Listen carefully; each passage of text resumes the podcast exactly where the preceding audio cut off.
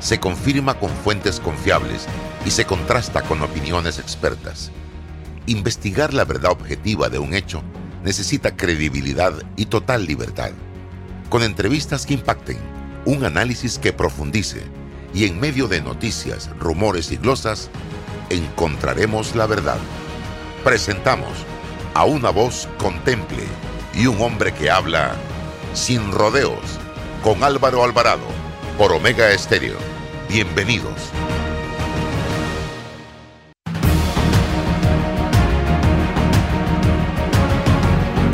¿Qué tal amigos? Bienvenidos sean todos a este su espacio de todos los días a través de Omega Estéreo de lunes a viernes, 8.30 de la mañana, sin rodeos, donde abordamos temas de interés nacional y también hacemos entrevistas con protagonistas de la información, entrevistas profundas, donde se permite a los entrevistados la posibilidad de exponer su posición y su punto de vista sin preguntarles antes siquiera lo que piensan al respecto de un tema.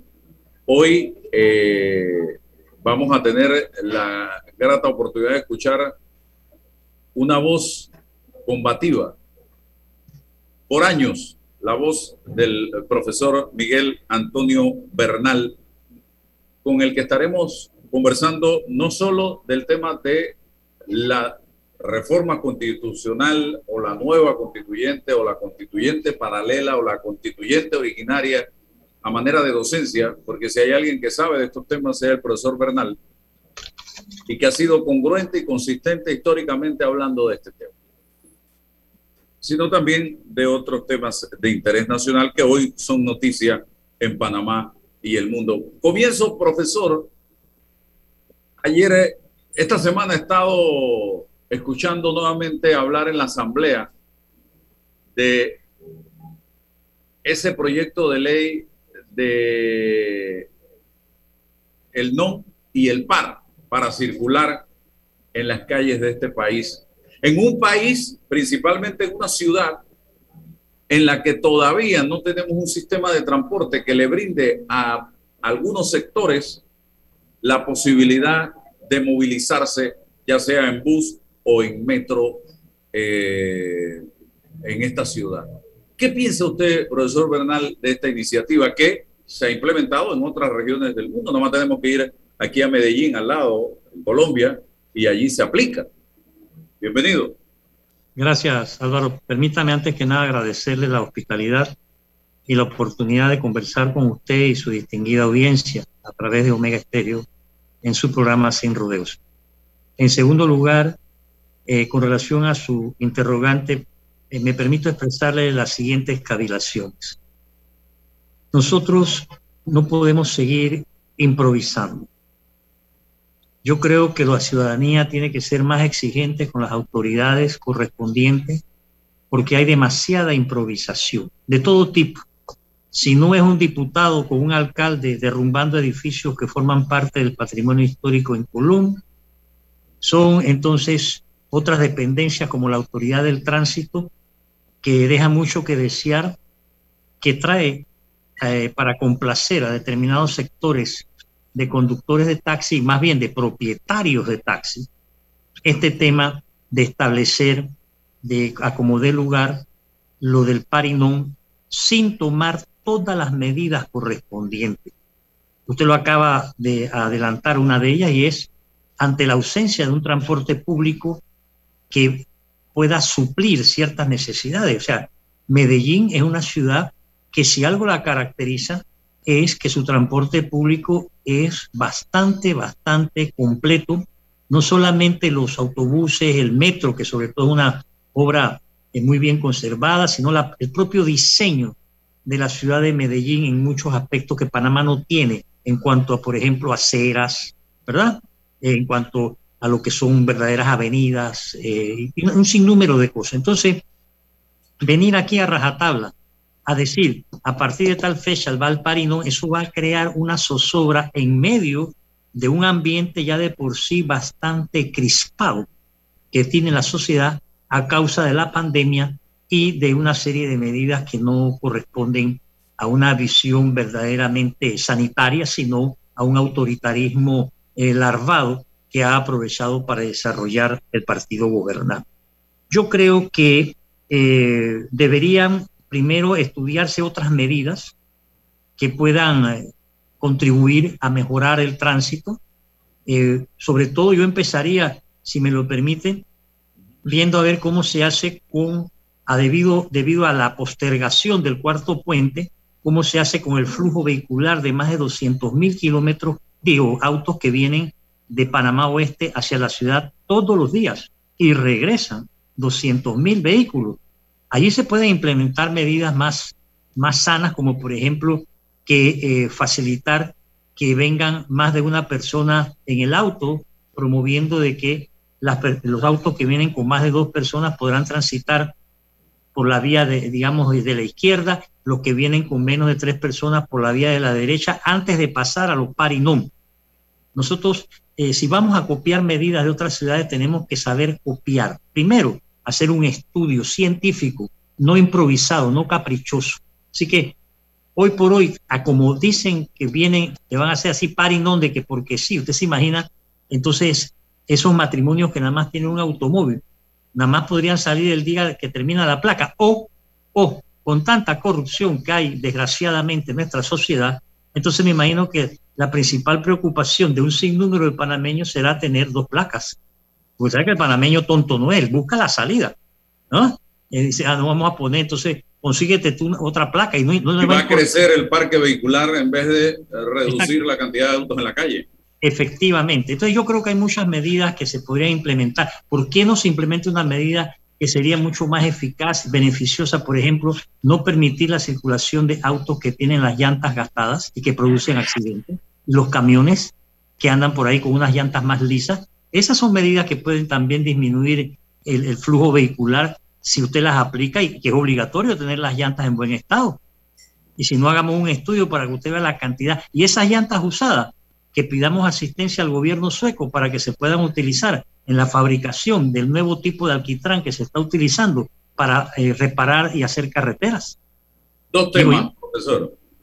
Usted tocó uno de ellos, el tema de la demolición de edificios en la ciudad de Colón y la forma como se expresa el diputado de Colón sobre una de esas estructuras, hablando de que él vivió frente a ese edificio y que ahí no vivió ningún Pedro Prestán, eh, entonces quiere decir que eh, las torres de Panamá Vieja habrá que demolerlas porque la gente que vive hoy día ahí no conocieron a Pedrarias Ávila. Eh, y si nos vamos a esa, a esa teoría y le pregunto, ¿esto significa que eh, aquí cualquier diputado o cualquier alcalde puede destruir lo que le da la gana y no hay una autoridad que le diga, hey, esto no puedes hacerlo y punto. Le pregunto. Y lo segundo, esa iniciativa también que surge en la Asamblea y que ayer fue prohibida de hacer o de eliminar las penas accesorias. Usted fue un estudioso de la ley Fíjese, eh, en cuanto al primer tema, eh, lamentablemente estos, las autoridades competentes no aplican la ley, porque hay una ley que prohíbe hacer lo que hizo el señor Bolota con el señor alcalde. Ambos se han extralimitado en sus funciones y deberían ser inmediatamente penados. Eso, eso no es una cuestión de que vamos a ver qué hacemos, no, inmediatamente tienen que ser penados porque en el caso del diputado, él juró cumplir con la constitución y la ley y la está violando. Hay ese cuento de que no me gusta ese edificio, vamos a tumbarlo y yo soy diputado. No. Pero usted sabe lo complaciente que son los magistrados de la Corte con los diputados, no tengo que recordarlo.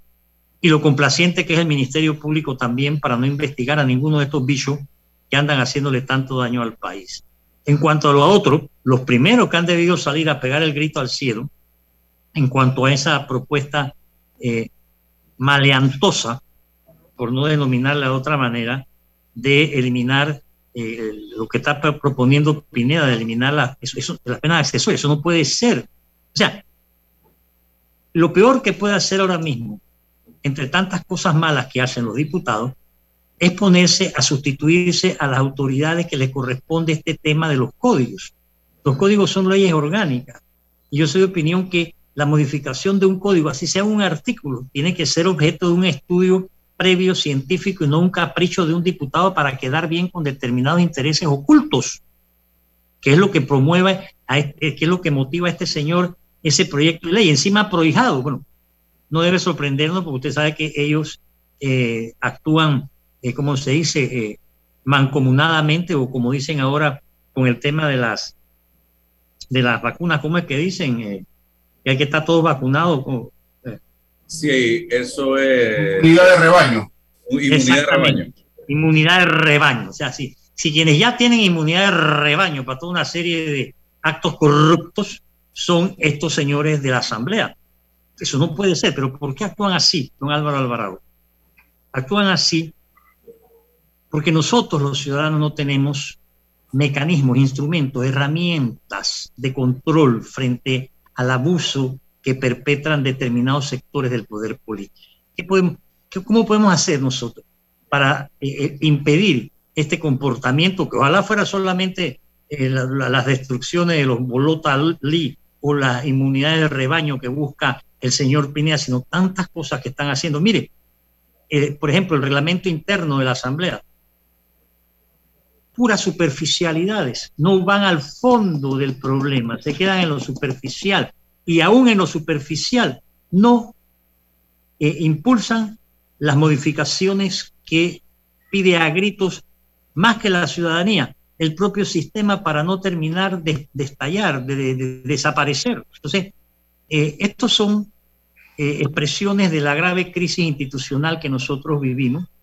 y que es la que está haciendo un daño yo diría no solamente moral, si usted me lo permite, yo diría también mental en la población, porque tenemos una población que se siente indefensa, que no cuenta con la seguridad jurídica, porque seguridad jurídica no es solamente que no te roben, que no te asalten, que no te maten.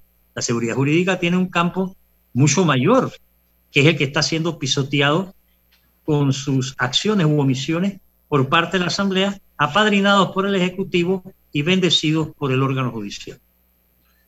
Buenos días, Álvaro. Buenos días, profesor Bernal. Saludos. Saludos. Pero ¿cuándo vamos a, pasar y qué se requiere para pasar de esta democracia representativa y de elecciones periódicas a una democracia de sustancia deliberativa, participativa? ¿Por dónde empezamos? ¿Por dónde, qué, qué debemos ir articulando para promover esto?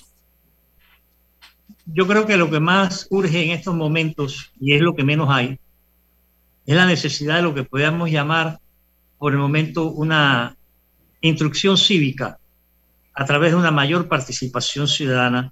Y no lo digo como educador, lo digo como ciudadano. Nosotros tenemos una sociedad donde lamentablemente, y a usted le consta, como le conta Álvaro, el uno en función de abogado, el otro en función de periodista, eh, la, crasa ignorancia que acompaña a los ciudadanos en el conocimiento de sus más mínimos derechos. Entonces nosotros tenemos que superar esta situación. Es lo que yo me he permitido llamar, dentro de un proceso constituyente, lo que yo llamo la, denomino la alfabetización ciudadana. Nosotros tenemos que promover charlas, debates, foros, eh, o sea, una educación total, todas las instituciones académicas, municipales, etcétera, y así como se hace una alfabetización para que la gente aprenda a leer y a escribir, llevar a cabo una campaña de alfabetización, eso sí, poniéndole a la gente un objetivo claro, que no puede ser, en mi modesta opinión, otro que el de tratar de alcanzar un mínimo estado constitucional de derecho, porque hoy por hoy no tenemos ni siquiera un estado de derecho y ya las sociedades han pasado por ese, eh, por ese espacio. O yo empezaría por ahí, por lo más sencillo, y créame que es lo más sencillo porque de otra manera eh, vamos a permitir que las, eh, los sectores o las fuerzas más antidemocráticas monopolicen la situación para que no se dé esa formación ciudadana que se requiere con tanta urgencia y en la cual todos podemos aportar. O sea, no es cuestión de que, que tiene usted que ser experto en esto, no. Todo panameño puede contribuir a lo que podemos denominar, a falta de un mejor apelativo, una alfabetización ciudadana. Doctor, pero yo siento, y sigue usted, César, después inmediatamente, voy con este tema que usted está planteando. Hablando ahora que estamos en medio de todo esto de inmunidad de rebaño, yo siento que hay una indiferencia de rebaño también en este país. Hay una indiferencia de rebaño porque son pocos los que de una u otra manera, con opiniones a veces eh, en las que tenemos, estamos de acuerdo, otras veces no estamos de acuerdo, los que estamos tocando los temas nacionales, la gente tuitea, quizás llama un programa de radio, quizás eh, critica en Instagram o en Facebook y se acabó, no pasa nada. Entonces, yo siento que estamos en una indiferencia de rebaño ya y los políticos de todos los sectores están claros en eso y por ahí nos llevan, por ese carrito. No, yo concuerdo plenamente con usted y yo iría más, más lejos, si lo permiten. No solo indiferencia, Álvaro, es abulia, es omisión, es, eh, como diríamos en un lenguaje más popular, el desconecte que vive la gente. Entonces, aquí el panameño ha optado por decir, nombre, lo que pasa es que ese, ese man está en Belén, ¿no? O está en Narnia. Pero el problema es colectivo. El problema no es que fulano o mengano esté con abulia, pero eso ha sido provocado, y no lo digo como excusa, eso ha sido eh, abonado, cultivado, promovido por las autoridades que no han querido y no han permitido una democratización del poder político. Mientras el poder político no se democratice, la gente le va a seguir dando la espalda a más de cuatro cosas que no deberían porque si no se meten en política, entendiendo por política no en el sentido peyorativo, si se mete en política, la política se va a meter con ellos, pero para hacerle más daño, como está ocurriendo ahora. Lo que pasa en la Asamblea, lo que pasa en la Corte, lo que pasa en el Ejecutivo, lo que pasa en los distintos eh, municipios, eh, e, es producto de esa ausencia del principal sujeto actor, verbo y predicado de lo cotidiano de una sociedad que es la participación ciudadana. No la hay, ni hay los mecanismos de participación. Aquí no se hacen cabildos, aquí no se hacen asambleas de ciudadanos, aquí no se hacen plebiscitos, referendos, o sea, por así decirlo, los instrumentos tradicionales de consulta. Aquí todo es imposición. ¿Por qué? En mi opinión, y he tratado de explicarlo en otras ocasiones, porque nosotros estamos bajo un constitucionalismo autoritario. Es decir, la constitución se utiliza para arropar una serie de prácticas autoritarias que hoy por hoy son inaceptables, digan lo que digan. Y que no me vengan a decir que en tal país la cosa va peor y que acá, que no. No, no, no, no. Aquí vivimos nosotros y aquí hay que hacer los correctivos para romper con esa indiferencia que usted llama, eh, pero que eh, nos está haciendo un daño. Entonces, ¿qué pasa?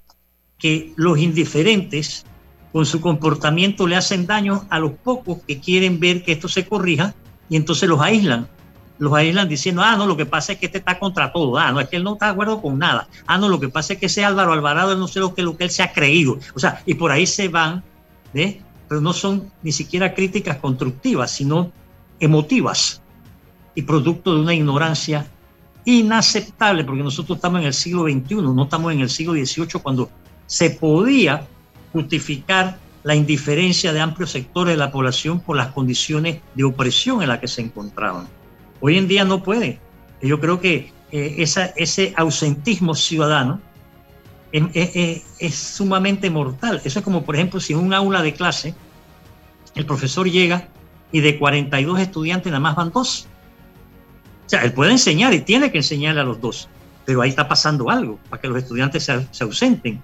O si quiere, póngalo al revés. Cuando están los 42 estudiantes, que es lo más común, y el profesor no llega o si llega, llega cuando faltan cinco minutos para que se termine la clase.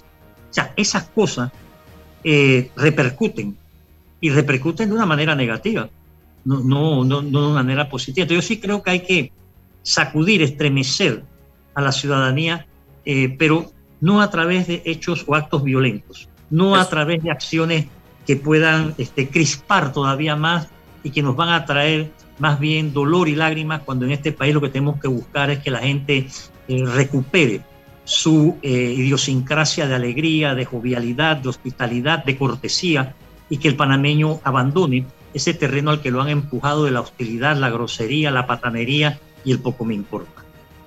Profesor, no sé si comparte esta tesis o idea. Nosotros no, no, no sabemos si estamos conscientes o no que tenemos una libertad de expresión otros, otras sociedades luchan por ella, nosotros tenemos un espacio de debate, pero cómo le damos contenido a ese instrumento y a esa posibilidad. Tenemos que informarnos para poder generar debates inteligentes.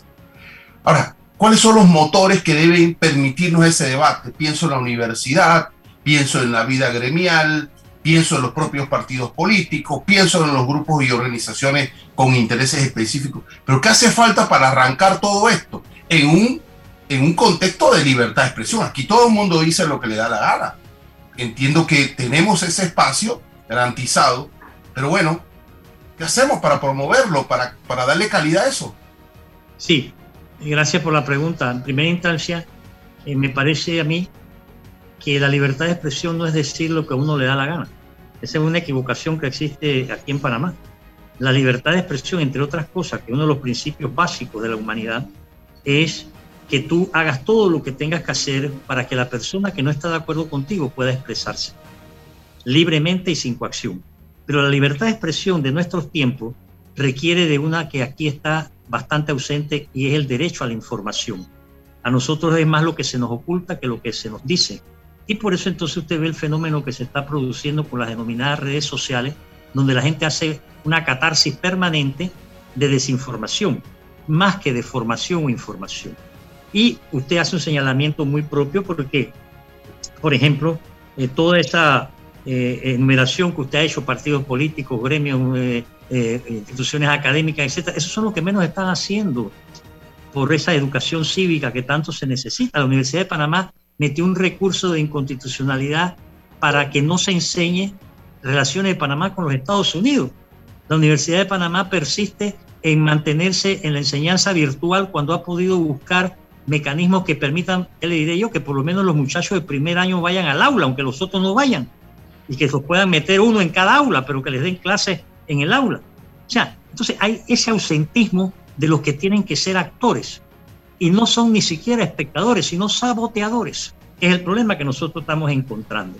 La mayoría de los gremios, asociaciones, sindicatos y partidos políticos no están cumpliendo, al igual que los órganos del Estado, las funciones para las cuales han sido creados. Todo lo contrario. La mayoría de los gremios, partidos, sindicatos, eh, eh, colegios, etcétera, responden a la cúpula, no responden a sus agremiados, no hacen asamblea general. Eso es como los PH. En los PH, los que se adueñan de la junta directiva, en la mayoría de ellos, hacen y deshacen. ¿Por qué? Porque la gente no sabe vivir en comunidad y defender sus derechos. Entonces, después lloran porque el tipo que manejaba la tesorería se mudó y se llevó esto y después dicen que, el PH se viene abajo porque no han reparado. ¿Pero por qué? Porque la gente no se interesa, la gente no se preocupa. Hay hay un aislacionismo, eh, yo diría, enfermizo. Los griegos, eh, durante el periodo de la dictadura de Papadopoulos y otros, por allá por la década de los 70, llamaban a esa situación eh, estenoquia o estenoquia, no, no, no, manejo el griego. Bueno, he aprendido ahora con alfa, beta, delta y la que venga, ¿no? O sea, estoy estudiándome el abecedario para estar un poco más familiarizado. Pero ellos lo llamaban estenoquia, que era ese ese comportamiento que usted decía, Álvaro, de, la indiferencia, el poco me importa, de, si mañana dicen se hundió, eh, se cayó el puente de las Américas, bueno, pues no importa, yo lo cruzo a nado. Él siempre busca, sí, eh, subió la carne, ah, yo no como carne, ¿no? sube la gasolina, ah, yo ando en metro. O sea, la gente busca la excusa para no ser. ¿Por qué? Porque el panameño ha, ido siendo distanciado de lo más importante del comportamiento del ser humano, es el ser social. Y mientras esa política persista, por eso es que usted ve, eh, así nada más tipo de apéndice, la, multiplicación de las enfermedades mentales, que ya varios, varios médicos están escribiendo al respecto. Antes no se ve un solo artículo sobre las desviaciones mentales que había en este país, cada vez se ven más. ¿Por qué? Porque la sociedad tiene una disritmia terrible de funcionamiento, entonces eso ha vuelto al ciudadano no solamente más indiferente, sino más hostil. Porque cuando usted va a hacer una diligencia con la administración pública, la hostilidad que le brindan los servidores hace que usted reaccione. Y eso se ha ido popularizando de tal manera en que, bueno, ahí está la pregunta, ¿qué hacer? ¿No? Que yo me lo preguntaba en un libro que publiqué hace un mes atrás, que se llama ¿Hacia dónde vamos con una situación como esta? Porque nosotros tenemos que prever. Decía Heródoto que hay que estar preparado para lo inesperado y los panameños no nos estamos preparando para lo inesperado. Eh, voy a la pregunta de qué hacemos con la constitución, pero un comentario, porque estoy observando eso que usted acaba de decir con tal frecuencia que me llama la atención y lo he conversado con profesionales de salud mental.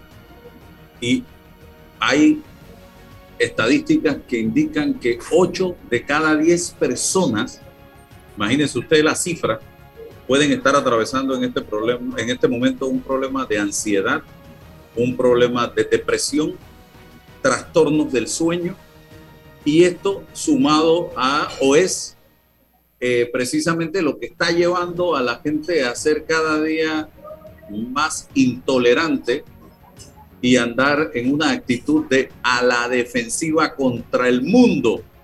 Y son problemas, estos tres que yo acabo de mencionar. Casualmente este jueves que viene vamos a tener al doctor ah, eh, José eh, Calderón, que es profesional de la psiquiatría, ilustrándonos sobre este tema. Y mientras tú no reconozcas que tú tienes un problema, es como el, el, el alcohólico, la persona que eh, adicta a la droga, no vas a encontrarle una solución y eso se puede agravar a tal grado que te puede llevar a un derrame, a un infarto, a una situación de salud eh, complicadísima. Pero bueno, ¿sí? No, no, me parece, no, decirle que muy atinada su observación y qué bueno que usted va a tener al doctor Calderón, que es un profesional que puede aportar mucho en estos menesteres a su distinguida audiencia, porque eh, los problemas que usted ha señalado, ansiedad, depresión, trastorno del sueño y un largo etcétera, no cesan de crecer, al punto de que los números de suicidios han ido en aumento, aunque nos ocultan las cifras por cuestión de seguridad nacional, que es otra temas que tienen que ser públicos están siendo ocultados porque los señores que dirigen el Consejo de Seguridad han prohibido que se sepan un sinnúmero de cosas y esa desinformación también está haciendo daño porque nosotros vivimos en una época de la información donde tiene que haber transparencia con ella. Eh, mire, si uno no lee en periódicos españoles, no se entera de que Naturgy, que es la que proporciona electricidad en Panamá, está siendo vendida y nosotros cómo vamos a quedar allí. O sea, digo, traigo esa colación como hay tantas otras noticias que uno no sabe por dónde va la procesión porque no se nos está informando debidamente. Y no es de que tal o cual medio, no, es que es un problema de política eh, de Estado que se está practicando aquí en Panamá, que es muy nocivo porque eh, nosotros somos uno de los países que debería disfrutar, así como eh, los tienen otros, mayor información que sobre la información, que, que, abunde, no que haga falta como en la actualidad. Porque ¿qué pasa? Y, termino. ¿Sabe una de las repercusiones más importantes para mí de la desinformación? Eh, si usted pone la, mayoría de, los, de, los, de las radios por la madrugada, puro programa de curandero, brujo, hechicero, Dios me guarde, y los periódicos, que tienen 4, 6, 8, 16 páginas de puro te leo la mano, te veo el café, el, vuelo del águila, la pata de la gallina. Dios mío, ¿esto qué está pasando? Y, la y si siguen haciendo eso, tanta propaganda y tantos programas porque les entra billete. ¿Y por qué les entra billete? Porque la gente en su desesperación, en lugar de ir a ver a un científico, ¿verdad? A un médico o una persona. No, no, se van a buscar la salida. ¿no? Es como la gente que busca la salida en la ludopatía. Terminan peor que peor. Doctor, hay varias corrientes en el tema constitucional. La primera y la más cómoda, no hacer nada. La constitución no se toca. Eh, ¿Y por qué? Porque han sabido o han sacado beneficio de la constitución vigente.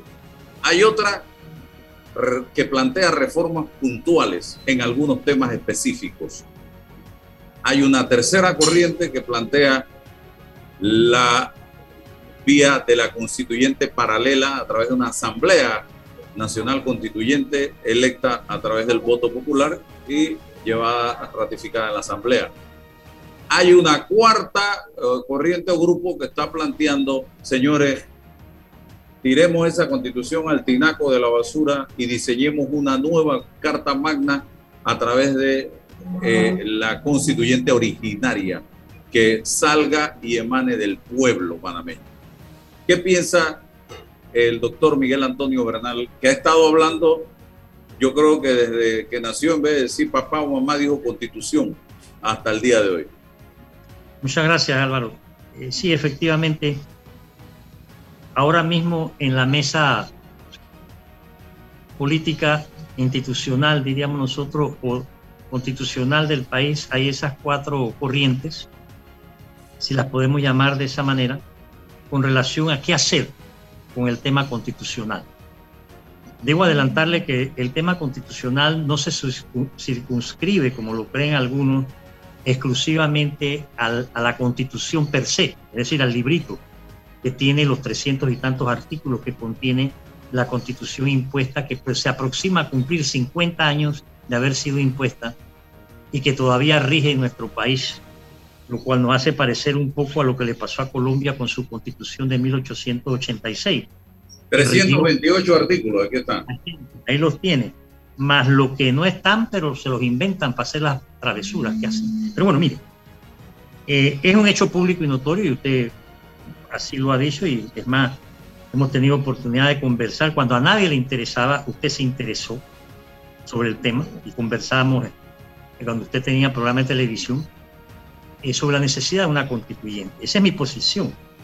Y ha sido invariable porque hasta el momento nadie ha ofrecido o ha debatido o ha propuesto algo que sea, que supere a un proceso constituyente. Por eso le decía que el tema no es solamente el texto constitucional, es todo lo que conlleva. Entonces, los que dicen que no hay que hacer nada, hombre, son los que están encaramados en el poder y que son hijos de esa constitución y que la han convertido en una especie de ícono, un tótem, no me toquen. ¿no? Entonces ellos se sienten muy orgullosos de en pleno siglo XXI, tercera década del siglo XXI, de tener una constitución impuesta, desfasada, deformada, archiviolada y degenerada. Bueno, ese, ese es su derecho, ¿verdad? Pero que no traten de imponer ese derecho, que es lo que están haciendo. Lo que, como dice usted, presentan unas reformas parciales. Hombre, esos son más de lo mismo, son de la misma escuela de los que dicen no me la toquen, que simplemente quieren que donde dice cinturón pongan correa, que donde dice anteojos pongan lente y no ir más allá. Esos son los que están en esa escuelita de echarle polvo a los ojos. Por ejemplo, eso ayer me preguntaban de que ¿Qué opina usted de elevar el seguro social a rango constitucional? O sea, como si el frío estuviese en la sábana, como si que, eh, se pudiese elevar así, varita mágica, el problema del seguro a rango constitucional. No sé qué pretenden con eso. Y está la escuela, la nueva escuela, eh, los, eh, una especie de, en mi opinión, Christian Born, le llaman en Estados Unidos, esos, esos, nuevos cristianos que, que dicen que la paralela. La paralela no es constituyente. Eso es lo primerito que hay que decir. Puedo entender que se quiera buscar un mecanismo mucho más, este, diríamos nosotros, democrático que las reformas por la vía de la Asamblea, pero llamarla constituyente me parece a mí que es una falta de consideración y de respeto con la teoría, la doctrina y sobre todo la historia, porque la constituyente no es un capricho de nadie, la constituyente tiene una historia de casi dos siglos. Entonces, los que colaron ese articulito, el 314, con el cual también he tenido oportunidad de conversar con usted precisando, lo hicieron con premeditación, dolo y alevosía. ¿De qué cosa? De impedir la participación ciudadana. Porque ese artículo, cuando usted lo lee detalladamente, usted ve que todo queda en manos del Tribunal Electoral. Y coartan la participación ciudadana y allá al final del camino, si es que logran es que dice que van a llamar a un referéndum. Yo soy de opinión que hay que empezar por el principio, porque no se llama un referéndum y se le pregunta al soberano, que es el ciudadano, de lo que llaman el pueblo panameño, que diga qué quiere. ¿Quiere usted una nueva constitución? ¿Sí o no? Eso es lo primero. Segundo, si usted dice que sí, ¿cómo la quiere?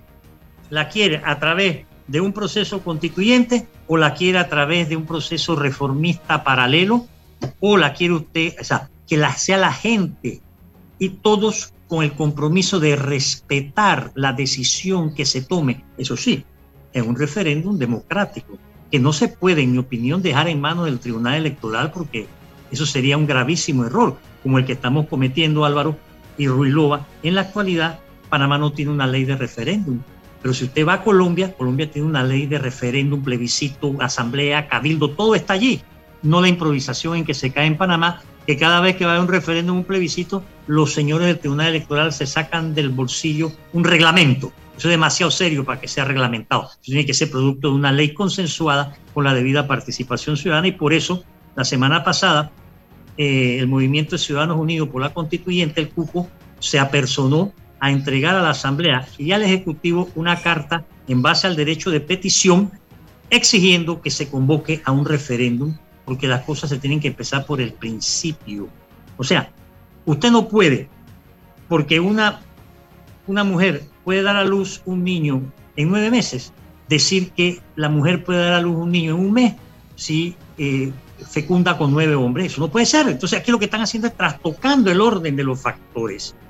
Y eso no va. Entonces, el proceso constituyente más participativo, más progresista, más, más democrático. Hombre, entonces dice, ah, pero es que eso va a demorar mucho. Señor, esto no es una cuestión de que si vamos a demorar, la cuestión es cómo lo vamos a organizar, cómo lo vamos a llevar a cabo. Si lo hubiésemos hecho cuando teníamos que hacerlo, que, como usted lo señaló, ¿por qué yo digo que la constitución del 72 pertenece al basurero de la historia? Porque de allá fue que la fueron a buscar después de la invasión. El propio Noriega y su combo la habían tirado al basurero de la historia cuando la terminaron de violar con el nombramiento de los representantes de nuevo que ya había sido abolido y con otro montón de cosas. Ellos, ellos mismos la tiraron al tinaco. Entonces, nosotros, ¿por qué necesitamos una nueva constitución?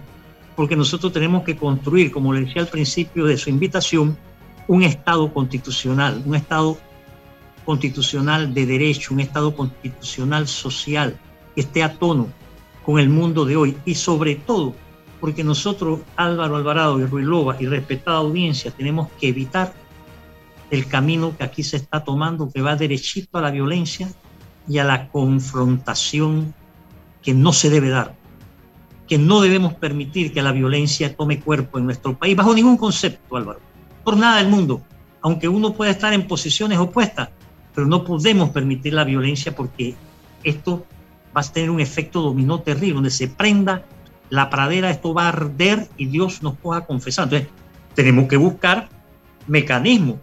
Ya lo de la paralela, y se lo digo con todo respeto, ya no dan ni pie con bolas. Se quedaron, eh, eh, o sea, no llegaron a la, primera meta, porque como tienen que recoger la, espantosa cifra, porque eso también es, el hecho de que yo esté en contra de la paralela no me lleva a padrinar el 314 ni su contenido, porque es burdo en, Perú, usted solamente necesita el 5%, aquí el 20%, 586 mil personas. Eso es horrible. Precisamente, ¿Ah? y precisamente, profesor, en ese camino de, de, las cuatro posibilidades de no hacer nada, de unas reformas puntuales, del mecanismo de la paralela o el proceso constituyente originario, en, en el camino, bueno, pienso que ya el tema de las reformas puntuales, el presidente Cortizo lo intentó y fracasó no me parece viable. Este proceso actual va camino, por supuesto, al despeñadero y queda descartado. Y van a quedar, desde mi punto de vista, dos posibilidades. El no hacer nada, el inmovilismo o el proceso constituyente. Van a quedar frente a frente, ¿ah? Pero van a quedar frente a frente. Pero ¿cómo hacemos para conversar con los que sí quieren reforma, porque veo también que no se ha debatido. Bueno, mira, eso de la paralela, eso de la originaria, ambos, ambos quieren lo mismo, pero ahí hay un toque que, que, nos hemos quedado atascados porque tenemos que llamar a esa gente, los que quieren para, convocarlos, no excluirlos, porque se excluye fácilmente aquí. Absolutamente de acuerdo con usted. Si el primer reproche que se le hizo a los paralelos es que ellos salieron con mecanismos de exclusión, no de inclusión, porque una constituyente no puede ser excluyente. Y desde el momento en que ellos salieron planteando que los partidos políticos eran los que tenían que tener la bandera o que determinadas firmas de abogados tenían que ser los, eso no puede ser, porque una constitución tiene que ser para todos. Entonces se ha propuesto la necesidad de un mínimo común denominador que creo yo que es el que permitiría eh, lograr que las distintas posiciones que hay busquen un campo común, ¿verdad? Un campo feliz de la Unión para retomar el himno. Eso sería un referéndum, porque tenemos que consultar es al soberano, no a Ruilova, no a Álvaro Alvarado, no a Bernal, cualquiera que sean nuestras posiciones, sino que nosotros digamos, ¿sabe qué? Mire, vamos primero a ver qué quiere la ciudadanía. Claro, cada uno defendiendo su posición, pero si dice, si la gente sale y dice, queremos que se quede la constitución impuesta por la dictadura, bueno, jóvenes, ni modo, si esa es la mentalidad, a, obedecer. Lo que pasa, es, apreciados Ruilova y Alvarado, es que en este país se está desarrollando una pequeña mentalidad de no obediencia a la ley. Aquí cada quien está buscando la manera de eludir la ley, de desobedecerla, tanto la autoridad como el ciudadano. Profesor, profesor, el, referéndum es una posibilidad, por supuesto que sí, lo hizo Chile, ahí tenemos los ejemplos. Ahora, eh, a manera de, ir construyendo algunos espacios de debate, existe la posibilidad de ver cómo articulamos y, resolvemos ese 314 y lo mejoramos. ¿Eso puede ser una posibilidad? Eh, te voy a decir que no digo que no deba ser una posibilidad. Yo digo que, bueno, le hablo tal vez un poco ortodoxamente de mi punto de vista constitucional, con todo respeto. Yo digo que no puede, ¿por qué? Primero porque nosotros estamos frente a una constitución impuesta y se nos ha olvidado. Nosotros no estamos en el siglo XVIII o todavía el XIX que se imponían constituciones. Y yo puedo entender que no aceptar que la del 72 la impusieron por esto, aquello, lo otro, lo demás allá, eso lo estudió con suficiente esplendor tanto César Quintero como Humberto Ricor, como Bolívar Pedrechi en su momento, y Dulio Arroyo, para nada más mencionar algunos, y más recientemente jóvenes que se han graduado de Derecho en la época en que la universidad exigía tesis y que hicieron tesis sobre este tema, como el hoy lamentablemente fallecido Bursi Singh o el joven Rubén Darío Córdoba, Rita Jaenchón, en fin, hay jóvenes que han aportado, pero esas tesis que ya no se hacen tesis duermen el sueño de lo justo. Entonces, eh, me parece a mí que eh, no puede, primero porque es una constitución impuesta, segundo porque técnicamente, en estricta técnica constitucional, no puede una reforma reformar el mecanismo de reforma de una constitución. ¿Eh? O sea, entonces usted dirá, ah, pero usted se vuelve puro tecnicismo. Bueno, mijo, es que es como si usted le dijera a un médico, ¿verdad? Que tiene que operar a alguien del apendicitis y usted le lleva un cuchillo, eso es 15 reales que usamos allá en Los Santos y dice, opera con esto, ¿verdad? Y el médico le va a decir, pero si es que yo tengo que usar el bisturí, ¿no? Porque no es una cuestión de que con, que tú, como, con lo que tú quieras operar, sino con lo que se tiene que operar. ¿Y la presión para el referéndum no es para el Ejecutivo? Porque Efectivamente, la presión, yo, yo soy de opinión que la presión tiene que venir de todos los sectores ciudadanos. Qué bonito sería que aquí en los distintos corregimientos o municipios se hiciesen cabildos para que la gente conociera más del tema que participasen todos los que tengan que participar, se fueran tomando, como se hizo para la independencia de España, hombre. Así que estamos mal nosotros. ¿Por qué en 1821 se hicieron cabildos en la villa, se hicieron cabildos en Santiago, se hicieron cabildos en Natá, se hicieron cabildos para qué era? Para la independencia. Lo que pasa es que ahora el constitucionalismo autoritario ha secuestrado todos esos mecanismos de participación ciudadana y le dicen o le hacen creer a la gente que no pueden opinar. Ah, es que usted no es doctor en constitucional, así que usted no puede hablar. No, no, no, no, no. Si este es un problema ciudadano. Este no, Bernal, hagamos un cabildo en la villa. Claro, me parece genial.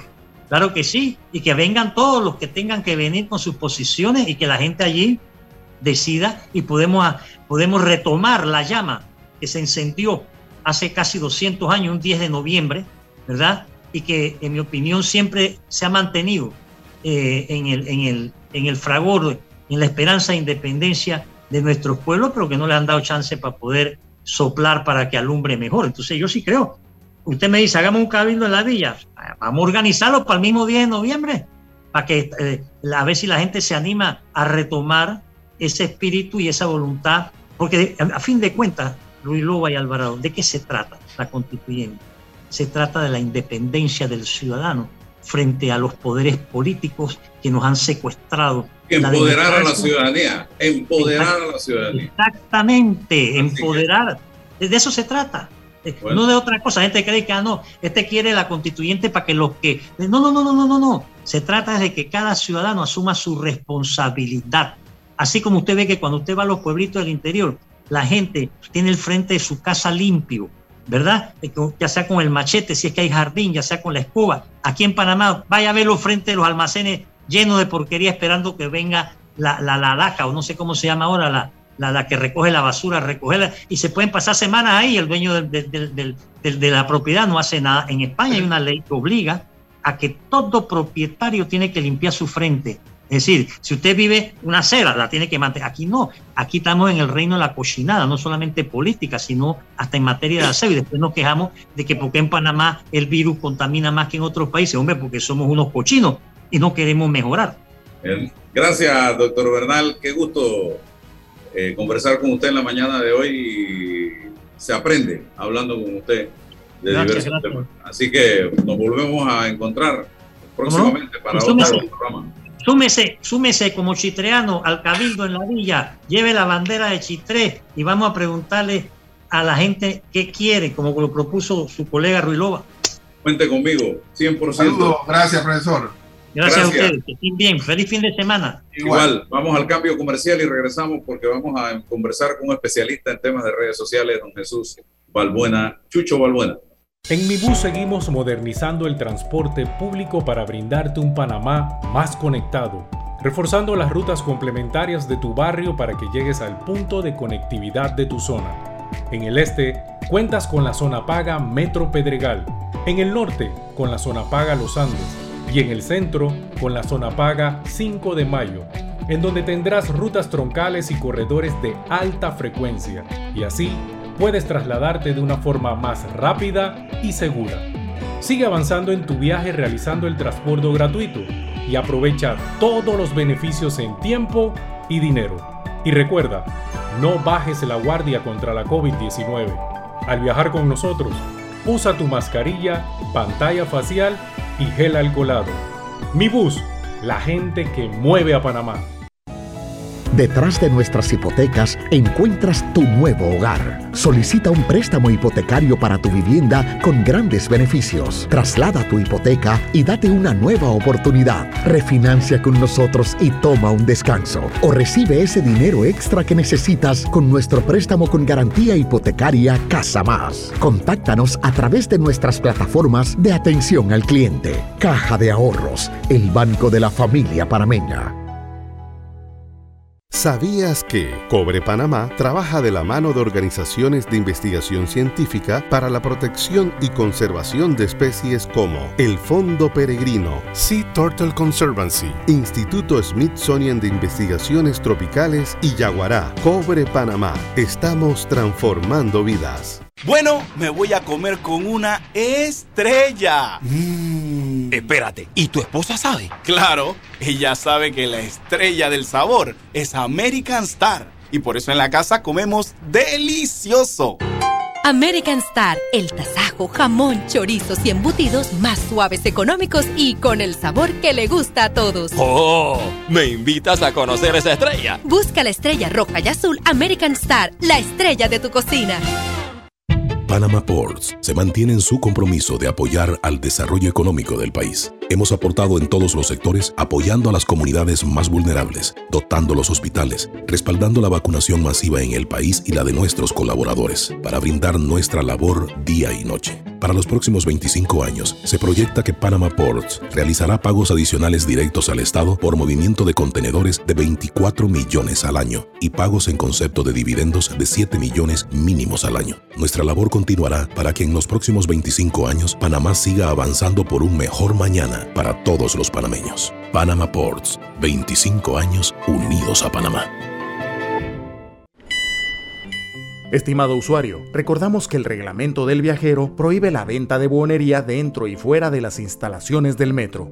El incumplimiento de estas disposiciones conlleva sanciones. Cuida tu metro, cumple las normas. Déjate llevar por la frescura del pollo melo, panameño como tú. Déjate llevar por la del melo. Variedad y calidad. Melo. Frescura de altos estándares. Sí, la calidad es una promesa. No? Para llevarte el pollo melo siempre fresco hasta tu mesa. Déjate llevar por la frescura del pollo melo. Por su sabor y calidad lo prefiero. Déjate llevar por la frescura melo.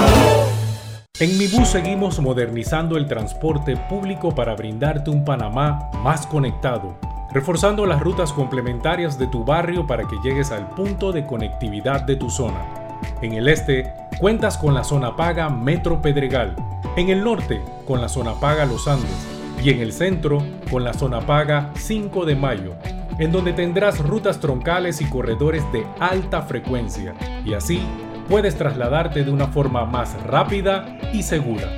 Sigue avanzando en tu viaje realizando el transporte gratuito y aprovecha todos los beneficios en tiempo y dinero. Y recuerda, no bajes la guardia contra la COVID-19. Al viajar con nosotros, usa tu mascarilla, pantalla facial y gel alcoholado. Mi bus, la gente que mueve a Panamá. Descarga ya la nueva billetera electrónica nacional BEN de Banco Nacional de Panamá, tu app de cuenta virtual que te permitirá realizar pagos, consultas, recargas, transferencias y retiros en cajeros automáticos, todo de manera fácil, rápida y segura. Envía y recibe dinero utilizando tu celular. Banco Nacional de Panamá, grande como tú. Hay un delito que va en aumento, que se aprovecha de la buena fe de los ciudadanos. Yo estoy aquí construido, aquí en mi carro solamente suyo y mi persona.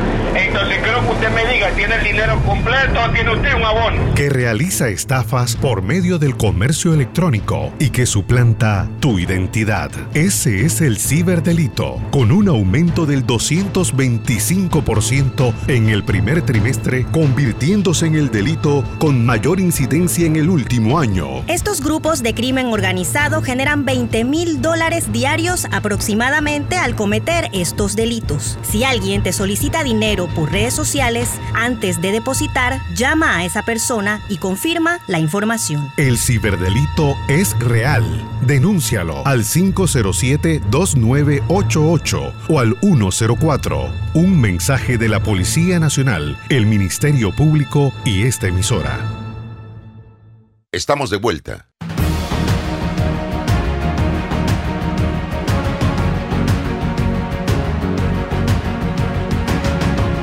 Bien, seguimos, seguimos, oyentes amigos de Omega Estéreo.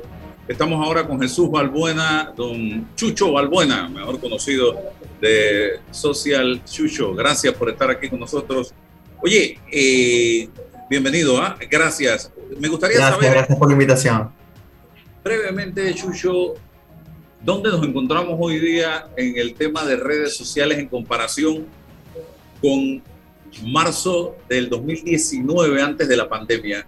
¿Las redes sociales hoy tienen otro tamaño y otra importancia? Wow, ha crecido muchísimo. De hecho, eh, a raíz de la pandemia, no solo han crecido muchos negocios en digital que ahora tienen presencia en redes sociales, sino que también hay muchísimos cambios que ha hecho la red desde 2019 hasta hoy. Ahora encontramos una red que es mucho más eh, una red de videos que antes, una red que ahora tiene un formato que pareciera estar fusionado, se parece muchísimo a TikTok, se parece muchísimo a YouTube. Eh, y bueno, con los últimos cambios que ya anunció Instagram hace unas semanas, ahora vienen otras cosas nuevas, que son las que quiero contar por aquí que tengo anotadas. Dímelas, dímelas, dímelas, dímelas, cuéntame. Sí. Bueno, Instagram eh, primero anunció hace días que ya no es una red solamente de fotografías, y eso es algo que ya todos sabíamos, porque la fotografía no es lo único que se comparte, pero ellos quieren ahora a través de la red darle mucho más prioridad al video, mucho más de lo que ya tenía el video. ¿Qué quieren hacer? Ahorita quieren emular un poco de cómo se maneja TikTok, cómo se maneja YouTube, que son dos plataformas principales o dos redes donde el usuario está también muchísimo tiempo. Ellos quieren que el usuario pase más tiempo en Instagram y por lo tanto, por ejemplo, a las cuentas de creadores, que son las cuentas que uno crea desde Instagram, donde le coloca la opción creador, este, las cuentas de creadores van a poder generar dinero a través de redes sociales. Es decir, eh, vamos a poder hacer live y a través de los live vamos a poder como usuarios pagar insignias o pagar unos, una especie de insignias como tal para que el creador o la persona que está haciendo el live reciba dinero, tal cual como también lo está haciendo YouTube.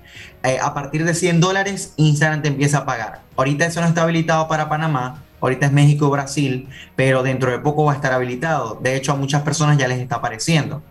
Y lo otro que va a tener Instagram, que ya lo tiene activo para algunas cuentas también, es que los IGTV o los videos de Instagram que son largos, en formato vertical, también lo vamos a poder monetizar como YouTube. Instagram ya está avisando que va a colocar publicidad dentro de tu IGTV para que tú puedas recibir dinero por esa publicidad o por ese espacio que Instagram te está pagando. Y también a partir de 200 dólares te empieza a pagar. Van a estar habilitados también los links, eh, no solo para cuentas de más de 10.000 seguidores, sino que cuentas de menos de 10.000 seguidores van a poder compartir links eh, o páginas como tal, páginas web a través de las historias. Eh, entre otros cambios, la experiencia de compras, que ahora la podemos ver más en IGTV, eso no estaba en el 2019, ahora sí lo tenemos, que podemos ver productos para comprar a través de IGTV, eh, los Reels que ahora tienen 60 segundos de duración, pero esto tampoco existía en el 2019, y que poco a poco Reels nos está mostrando más eh, opciones dentro de la misma red como tal. O sea, vienen cosas interesantes que realmente Instagram las está pensando bien con dedo por decirlo así, con, con pinzas, sacado con pinzas, porque lo que Instagram está buscando es que el usuario pase más tiempo en Instagram como red que en una red como TikTok o como YouTube. Eso es hacia dónde vamos. Dos cosas, dos cosas, dos cosas, eh, La primera, como un neófito de la materia como este servidor eh, puede entrar en ese rango de monetizar Instagram en estos momentos? ¿Qué debo hacer? Y eso para mí y para todos los que están eh, sintonizando en este, sintonizándonos en este momento. Y lo segundo, también tengo entendido que en otros países está habilitado el live para más de dos personas. Eh, cuéntame. Así es, podemos hacer un live para hasta cuatro personas en este momento. Eh, tenemos una opción en, dentro del live que es el, símbolo del más, que está con la camarita, y ahí nosotros podemos activar un live o invitar a más de una persona para que hagamos un live con máximo cuatro personas. ¿Y cómo pueden entrar en redes sociales si las personas que nos están escuchando están pensando el día de hoy qué hacer a través de las redes porque de repente quiero emprender o quiero tener un negocio o quiero empezar a generar dinero o a monetizar? Pues realmente lo que debemos hacer primero es pensar sobre el negocio que queremos crear si es una empresa, si es un emprendimiento o si es algo que yo hago, si es un servicio profesional que presto sobre algo. En función a eso, empiezo a crear contenidos en redes, a verificar mi biografía, colocar mi imagen de perfil. Instagram tiene una opción que se llama en configuración, en opción de cuenta, tiene una opción que se llama cambiar a tipo de cuenta profesional, donde tengo dos opciones, cambiar a una cuenta de creador, que es la cuenta de las personas que crean contenido, o cambiar a cuenta de comercial, que son las empresas que crean contenido. Las cuentas de creadores tienen más acceso a música, eso es cierto, porque me he encontrado casos donde empresas me dicen, Jesús, pero no consigo música o no consigo muchas opciones de música para reels o para historias, y esto sucede porque las cuentas de creadores tienen un acceso más amplio a la biblioteca de música de Instagram y Facebook que las cuentas comerciales. Pero una vez que yo tengo todo eso claro, empezar a hacer contenido y empezar a comunicarme con los usuarios a través de redes sociales. Es algo muy básico lo que estoy contando aquí, eso es mucho más, digamos que con más pasos que eso, pero es lo primero que debo, debo hacer. Ok, y si ya tú tienes la cuenta andando, ¿puedes eh, habilitar esto de creador? Sí, total. Solamente tenemos que irnos a configuración, a cuenta y a cambiar tipo de cuenta como tal. Si por supuesto nuestra cuenta es de marca personal o de una persona que ofrece servicios eh, como tal, si es personalizada, entonces yo puedo colocar una cuenta de creador. Si no es así, es preferible que tengamos cuenta como cuenta comercial. Si es una empresa, es preferible que sea una cuenta comercial. ¿Qué viene en adelante eh, eh, de forma novedosa, Jesús? Mira, viene, básicamente viene la guerra por los contenidos, porque eh, ya muchos creadores han estado eh, diciendo y han estado informando que se han sentido saturados por todos los cambios eh, que continuamente tiene la red y que TikTok también los está teniendo, porque te compromete a estar mucho más tiempo en la red. Eso tiene sus ventajas, obviamente puedes monetizar mucho más a través de la red. Y en las desventajas es que el que no se actualice o el que no esté haciendo contenido constantemente y sobre todo en formatos de video y videos cortos va a quedar como un poco relegado, un poco atrás de otras personas que sí lo están haciendo. Mira que tengo clientes o tengo marcas que por solo hacer reels aumentan, han aumentado hasta 60 mil seguidores en un, en un, espacio de tiempo. Y realmente es porque tenemos muchas opciones ahorita con el video con tener solamente un buen teléfono celular o un teléfono que medianamente haga buenas grabaciones o tenga una buena imagen, podemos hacer un buen contenido en este momento. Entonces, César, breve. Eh, me quedo sorprendido cuando tú dices que eres neófito. Si tú eres neófito en redes sociales, yo estoy en la caverna allá. así que Jesús, imagínate, ¿no? Eh, Jesús, una pregunta ingenua. ¿Hay gente que vive de esto? Totalmente. Hay personas que viven de esto. Hay personas que viven de esto de muchas formas, bien sea porque son blogueros, eh, porque quizás algunas marcas eh, patrocinan lo que ellos hacen, o sencillamente porque monetizan a través de la red, a través de, de YouTube o a través de Instagram, empiezan a generar dinero con los contenidos que realizan. Entonces, el Seguro Social no va a captar todos estos jóvenes, Álvaro, que no les interesa jubilarse, pagar nada, porque hay otra, otra estructura, ¿no? Mm, las cosas están cambiando bastante. Y no solamente, no solamente en Panamá, sino a nivel mundial y pienso que realmente debemos estar súper atentos. Ayúdame a salir de las cavernas, Jesús, por favor. Gracias, Jesús es profesor universitario. Eh, Voy a matricularme de mañana, el lunes. Sabe muchísimo, sabe muchísimo. Gracias, Jesús. Oye, ¿alguna, ¿algún curso, seminario, capacitación para personas que están empezando en este mundo de las redes sociales que recomiendes? Sí, tengo un diplomado de marketing eh, digital que empieza, eh, ahorita empezó, ayer empezó una corte, una sección, pero ya el otro mes debemos estar anunciando. Y tengo un curso de creación de estrategias de redes sociales para quienes desean crear su estrategia en redes, que quienes estén interesados me pueden escribir a través de arroba socialchucho, que es mi cuenta de Instagram. Eh, con mucho gusto yo les voy a responder. Ok, arroba socialchucho, ahí está. Gracias. Hasta el lunes, que pasen buen fin de semana. Bendiciones. Saludos. La información de un hecho se confirma con fuentes confiables y se contrasta con opiniones expertas. Investigar la verdad objetiva de un hecho necesita credibilidad y total libertad. Con entrevistas que impacten, un análisis que profundice y en medio de noticias, rumores y glosas, encontraremos la verdad. Presentamos a una voz contemple y un hombre que habla sin rodeos.